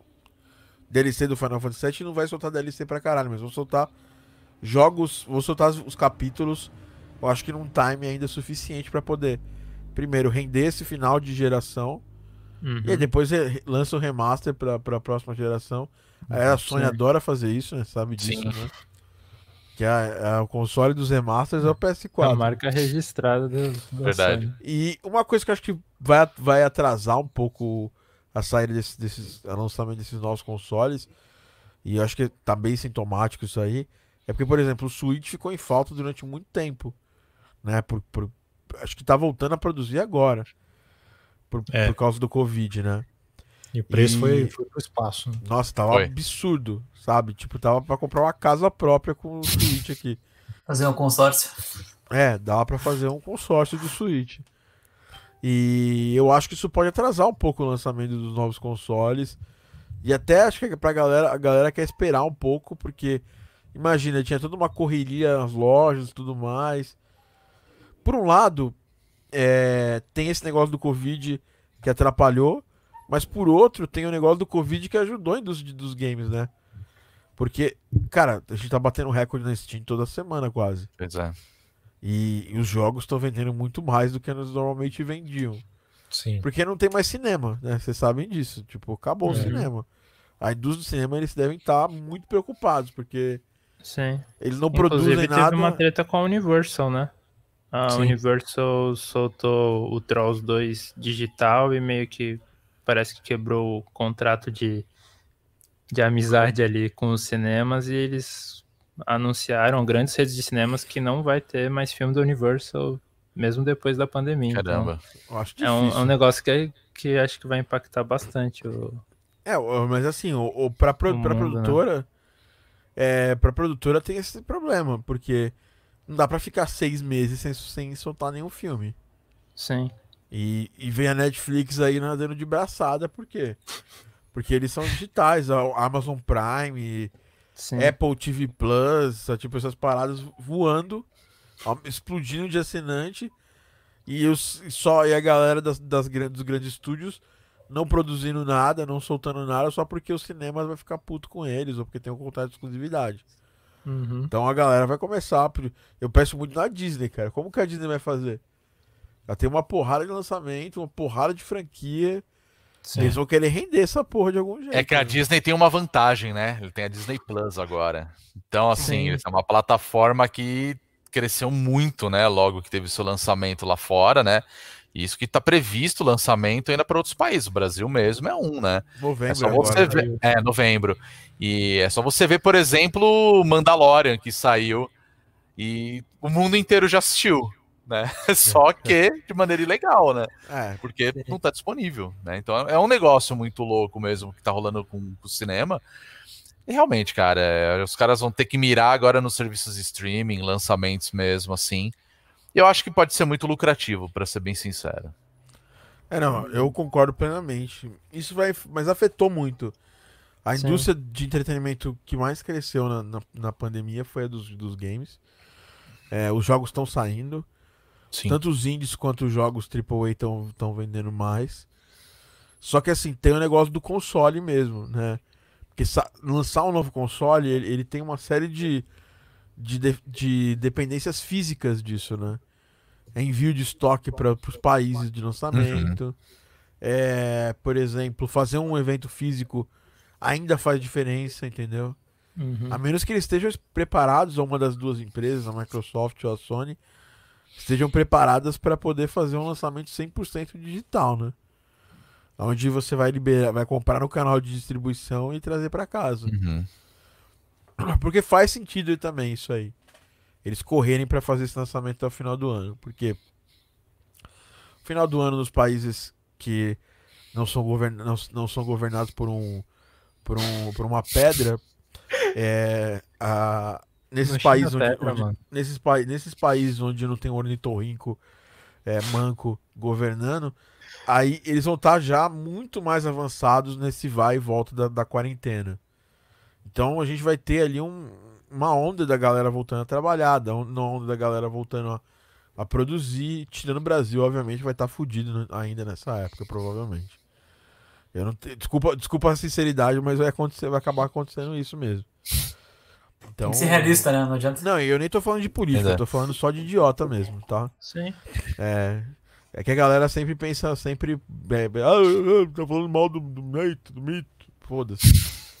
Entendeu? Não tem nada. co- Não, não tô falando de política, tô Não falando tenho de. nada- quer dizer, tenho tudo contra, mas. Não, não. Eu só tô falando. Eu só tô falando de, de, Não, de mas é a inteligência, assim. né? É, a gente tá, E- e- o mundo e inteiro tá não é parando. só O mundo né? inteiro É a tá parando, só o. Brasil, a Bieloffucking Rússia e o Turcomenistão tem uns idiota que acham que não pode parar. Então, beleza, vamos, vamos entrar junto com a galera do Turcomenistão. Não quero transformar esse po- podcast em coisa política, a gente nunca abordou política, mas Sim. só deix- deixar, deixar registrado que lá fora, em dezembro, a galera vai estar começando a sair da merda. Os Estados Unidos, mais ou menos, porque o Trump também cagou um pouco no começo, mas não cagou pelo menos no final, né? Então, ah, eu talvez a galera, talvez dezembro seja uma boa época para lançar o console mesmo, Natal e tal. Sim. Não sei, né? É que, é que assim, os outros consoles, acho que o Xbox ah, One foi lançado em março, mais ou menos, no, no- no começo do ano. E o PlayStation 4 chegou no Natal, acho, se eu não me engano. E, e foi bom, porque a galera meio que, que aloprou. Mas a, a gente, com essa questão do dólar, eu acho que vai acontecer igual aconteceu das outras vezes. Vai ter gente trazendo o PS4, ainda mais agora com a dificuldade de viagem e tudo mais. Uhum.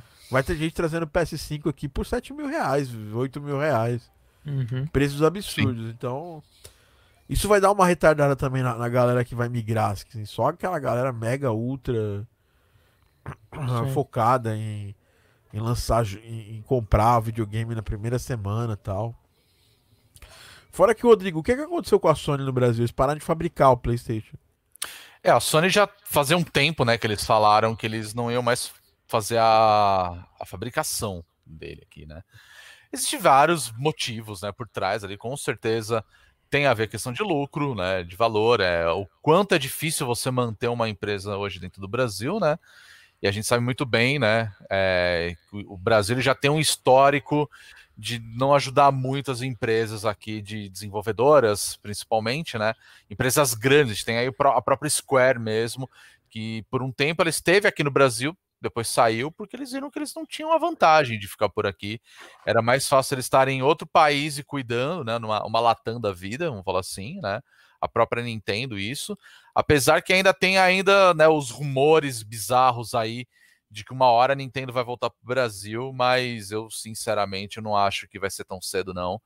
Né, por conta dessas coisas mesmo. Tem muito a ver com a questão é, da política externa também, a questão comercial da coisa, né?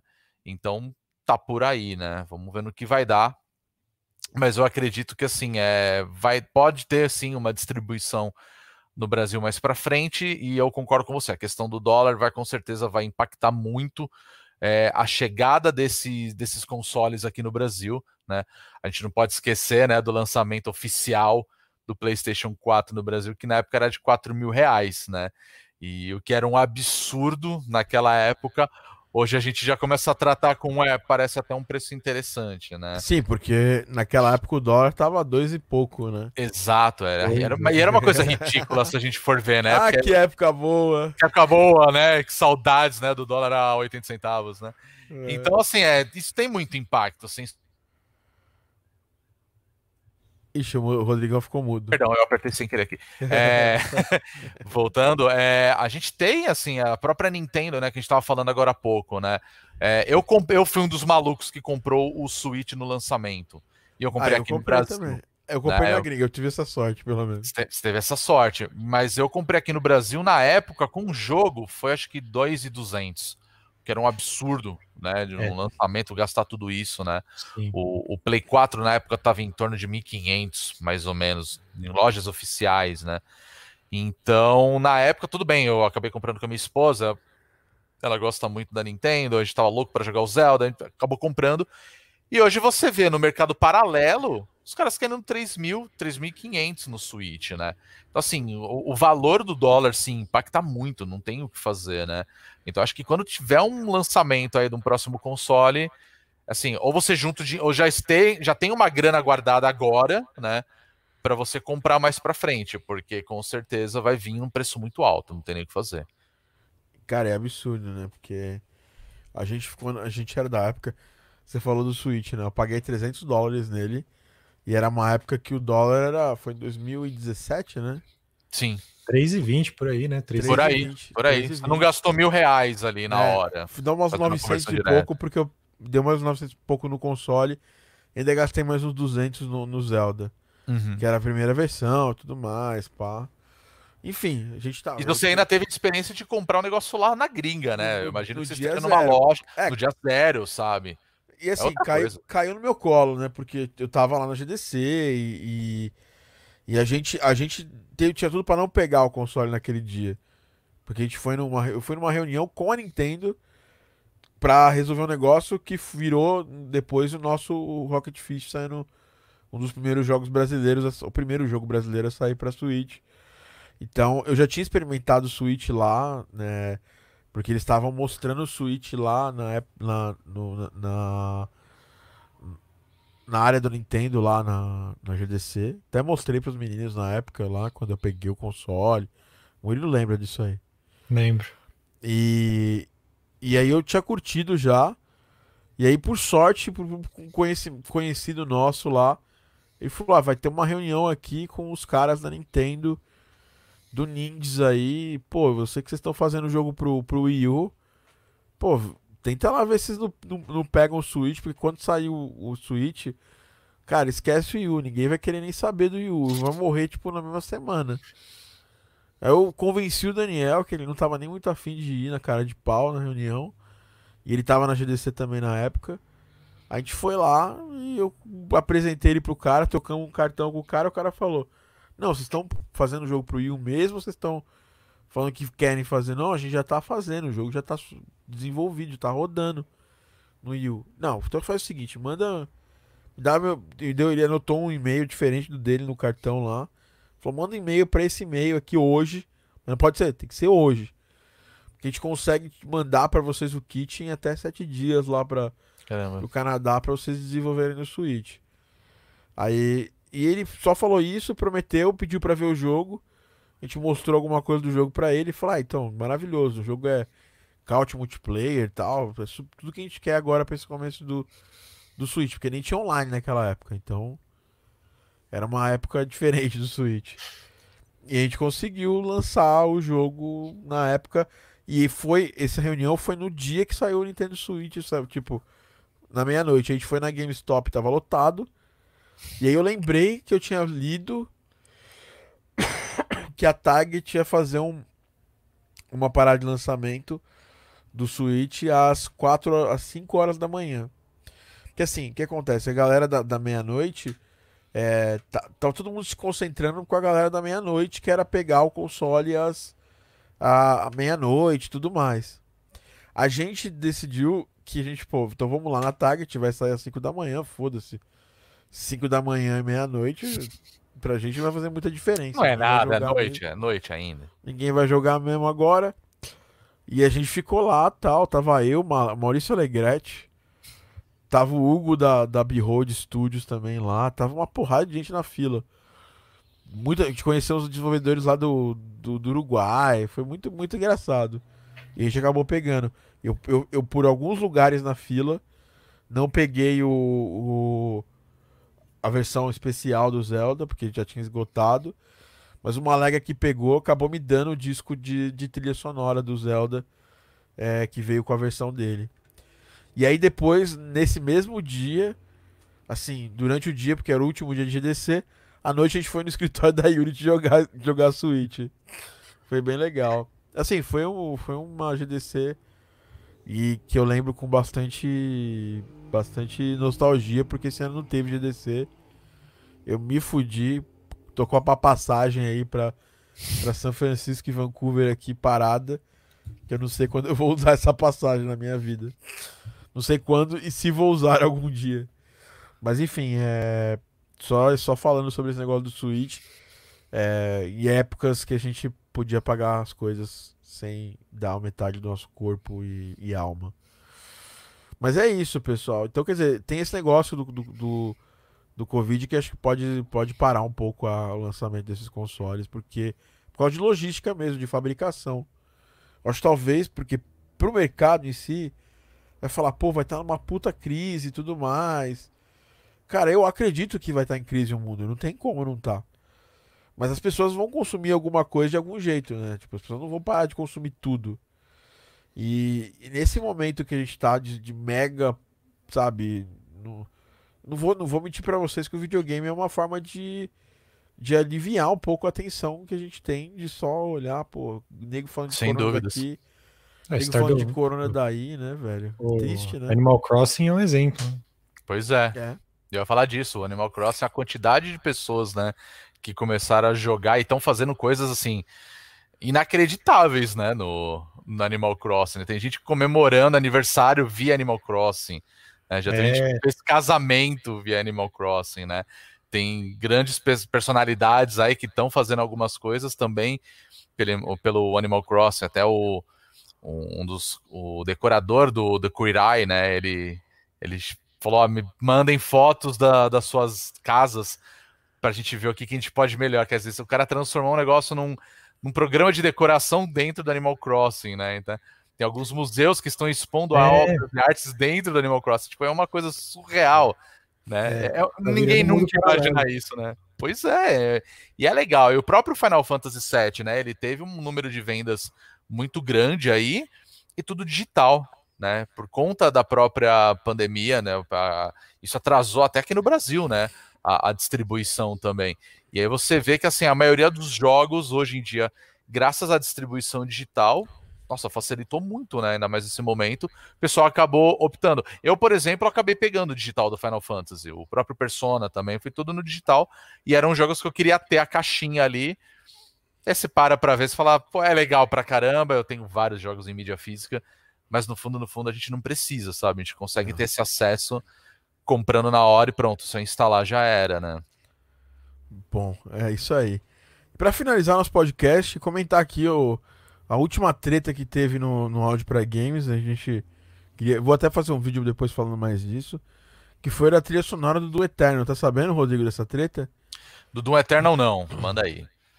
Parece que o Mick Gordon, é, a galera saiu a trilha sonora do Eterno e a galera, de- a galera percebeu que tinha uma diferença gritante de qualidade de mix e master da música, das músicas do Doom Eternal para músicas do primeiro Doom.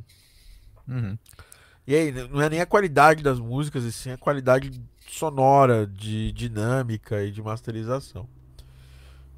E aí perguntaram pro Mick Gordon, o Mick Gordon meio que falou, ó, cara, eu não trabalho nessa porra dessa mix, não. Aí foi Você acha, que todo eu faria uma mix, você acha que eu faria uma mix dessa qualidade? Meio que assim. E aí hoje, hoje foi ontem, acho que foi hoje, Foi né? ontem.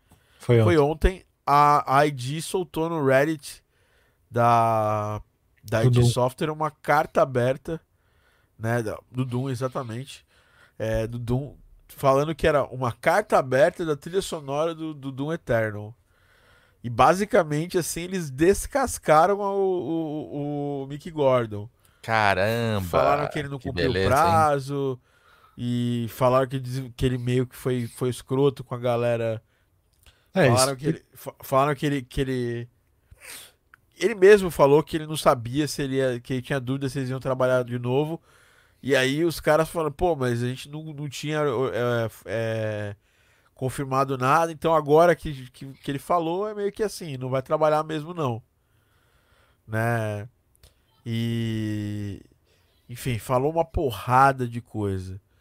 Ah, eles fizeram uma carta gigante. No resumo tinha o que essa carta, Rodri- o, o Murilo? Eu li ela meio por cima. Vou ser sincero, você leu ela inteira, né? Eu li inteira. É, resumidamente, falava assim que eles tinham fechado um acordo para lançar a trilha sonora e o Mick Gordon queria soltar as músicas com a mix com, com base na, na- nos arquivos que ele tinha lá, porque a mix que ele tinha lá pro, pro jogo é diferente, tava, tava capada pro jogo. É uma, é uma mix que tem, que tá, que tá, tá toda. O, a- o áudio é totalmente diferente, né? E Normal, né? E- nossa profissão. é isso. totalmente normal. Mas aí o, o pessoal da ID percebeu que o prazo estava ficando apertado, eles tinham uma questão de, de vários países, eles tinham prometido já a trilha sonora no lançamento, e tem toda essa questão de tipo a pessoa poder negar a trilha sonora, tipo, negar o produto no caso de não ter o produto completo, né? Uhum. E eles já, Isso era a Collector's Edition. Ah, Era a Collector's Edition que ia sair. sim. E, e É, eles, eles viram que, que o prazo já estava ficando apertado, o Mick Gordon pediu para estender o prazo e eles, tá bom, ok, tudo bem, estenderam para ele e anunciaram para o mundo todo que ia atrasar a trilha sonora, é, assumindo os riscos, né? E ainda assim, tipo, chegando no prazo, é, ele ainda não estava conseguindo entregar tudo. E aí a ID do lado deles, para conseguir é, ter como segurança uma trilha sonora para lançar junto, ele, eles pediram para o diretor de áudio do lado deles e trabalhando as mixes em cima das versões das músicas que eles tinham já para o jogo, né? E, e aí foi o, que, foi o que aconteceu, né? A trilha saiu em parte, tipo, com algumas músicas da- das mixes que o Mick Gordon trabalhou e a maior parte das mixes do jogo, né? Que, que tem uma dinâmica totalmente diferente, né? E aí deu no que deu aí. Depois o Mick Gordon É. soltou o verbo lá e Nossa, ele já tava E soltando não verbo desde nada. antes, né? Ele já tava meio que soltando o verbo desde antes, né? E aí a, a, ID só veio só pra poder se defender e falar qual que foi a real. Eu e acho pra que ter uma noção do que, do que ele mandou e do que saiu, saíram 59 faixas. Ele mandou 12. Nossa. Nossa. Eu acho que são dois caminhos aí, né? Quando a gente tem problema, a gente tem esses problemas de lançamento de trilha. É. Pô, uma porrada de coisa assim. É todo dia a gente pode ter um problema desse. Agora o que vai diferenciar é como a gente conduz esse tipo de coisa, né? É. Ficar empurrando pro, pro colega. E eu, eu, assim, cara, a minha impressão do Mick Gordon é a melhor possível. Eu tomei café da manhã com ele. Sem. sem. de um jeito totalmente bizarro, assim. Ele deu a palestra dele do Doom em 2017. acabou a palestra, a gente. Eu, tava eu, o Edu, o Zolioff, que trabalha na Black River. Aí ele falou, ó, depois eu vou estar ali numa mesa ali conversando com a galera. E eu fui lá, obviamente, muito tiete do, do Mickey Gordon, eu fui lá trocar uma ideia. Aí deu um horário lá específico, ele falou, cara, amanhã, ó, quem quiser tomar comigo, café comigo, é 7 horas tal lugar. Cola lá que vocês podem tomar um café comigo. Tipo, beleza, eu acordei super cedo. É, e fui direto lá pro café. Ele tava lá. E foi uma baita experiência de conversar horas e horas. Tipo, a gente ficou quase duas horas com o Mick Gordon. Tava, tinha eu mais uma galera. Trocou uma baita ideia com ele. Então a minha impressão é que o cara é muito fantástico. E, e eu, só que eu nunca trabalhei com ele para saber se o cara é realmente esse problema todo que deu. E então ficam as duas palavras. O Mick Gordon é desbocado. Ele é um cara autêntico, assim, né? Que fala o que, que pensa e tudo mais. É, e, e a ID meio que só mandou um recado que, ó, não vai rolar. Entendeu? Mais de trabalhar com você. E, e jogou no, na, nas costas dele coisas são, que queimam no mercado pra caramba. Que é tipo atrasar meses para entregar uma trilha, esse tipo de coisa. É, o jogo sair sem a, a, a trilha sonora do Collector's Edition, várias outras coisas. Então isso, isso foi um problema, né? E aí eu vejo que tem dos dois lados tem, tem erros, entendeu? Tem o lado de no, o mic não ser consultado para validar essas mixes, é, fechar uma trilha sonora gigante em cima de que poderia ser só um álbum de trilha sonora. Tem uma série de coisas que eu acho que dá para para melhorar. E meio que em é, desagravo ao Mickey, eles tiraram as trilhas sonoras dele, né? Tiraram do Spotify e tudo mais. Parece que o problema é que tem um buraco muito grande de comunicação, né? Entre é, ele totalmente. e a... É. é. Tem totalmente um problema de comunicação. Tem um problema de ego, assim, tipo. O, tanto do Mickey quanto da, da, da ID, mas mais do Mickey, porque ele ficou super com ego ferido de saber que alguém ia mixar a música dele né? Ou que ia mixar com uma qualidade, com um viés diferente do dele, né? E assim, de qualquer forma, podia ter sido equacionado sem treta. E parece que agora não vai ter Mick Gordon no, no, próximo Doom e vamos ver quem vai fazer essa trilha sonora. É, a DLC eles já anunciaram que não vai ser ele. Então. Caramba. Que vai cair muito trabalho porque o, o Mick é um cara que ele dá, ele dá toda essa. É um, é um heavy metal, tipo, é sepultura tocando com sintetizadores, entendeu? Então, assim, é uma parada que eu acho que ele tem muita condição de fazer e ele fez muita coisa foda. Né? Aquele coral de, de heavy metal que ele colocou nessa, nessa última trilha e tudo mais. Então eu, eu, eu vejo como um problema, tanto pro lado da galera do da ID quanto pro lado do, do próprio Mick Gordon, né? Sim. Bom, é isso. É, galera, queria agradecer vocês por estarem aqui com a gente nesse podcast. Rodrigão, foi fantástico, velho. Obrigado. Pô, digo mesmo. Obrigado aí pelo convite, cara. Fantástico aí bater um papo com vocês. Eu nem vou falar que é jabá, porque na verdade é coisa que vocês deviam estar escutando para ficar informados. Todo profissional de áudio precisa escutar coisas sobre games para poder ficar informado sobre o mercado e tudo mais. E o cara que tem um, que tem um, uma, sei lá, se é um amigurumi ou uma pelúcia do David Bowie, precisa merece todo É uma pelúcia, cara. Aqui, ó. ó do Starman.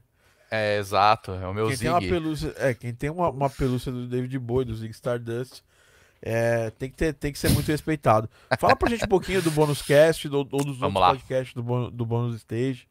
É, eu tô lá no Bônus Stage, né? Nós temos o nosso podcast, que agora é semanal, que é o Bônus Cast.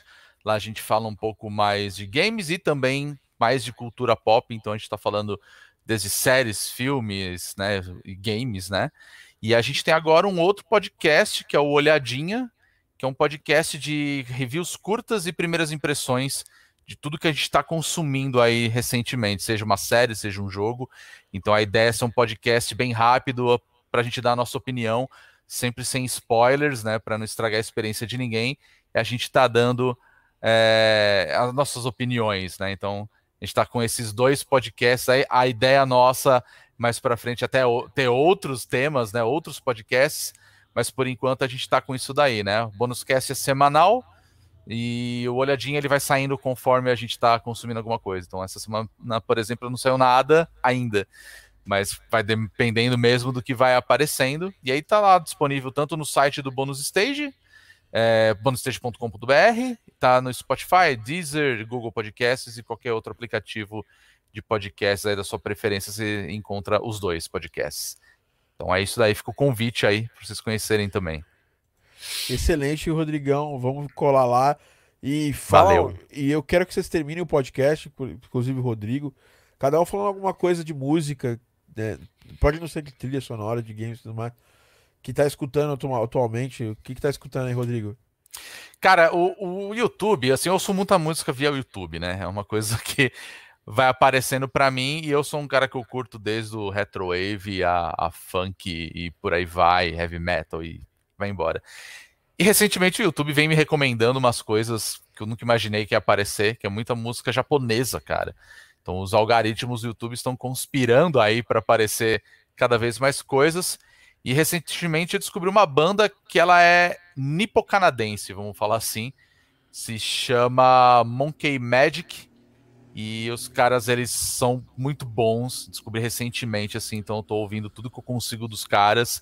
Então é um, é um meio que um funk, funk não o funk carioca que a gente tá acostumado, mas o, o, funk mesmo, e é muito legal, os caras fazem um som fantástico, então a letra das músicas mistura um pouco do inglês para o japonês, são dois irmãos canadenses que vivem no Japão e os caras vão fazendo a música deles, eu não conhecia uma banda que já existe há muito tempo, nem, nem sabia, para falar a verdade, isso veio aparecendo recentemente para mim, eu fui ouvir e achei genial, então fica aí uma dica aí, Monkey Magic, com K no final. Bem legal, assim, recomendo, procurem. Eles têm uns clipes que são muito engraçados também.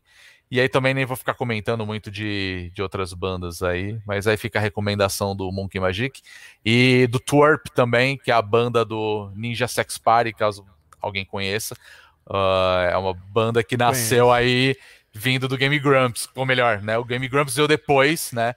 O Dan, que é um dos caras do Game Grumps, é o vocalista e toca com. Tem, tem o Ninja Sex Party e tem o Twerp, que é, uma, que é a banda dos caras e também faz um som fantástico, assim.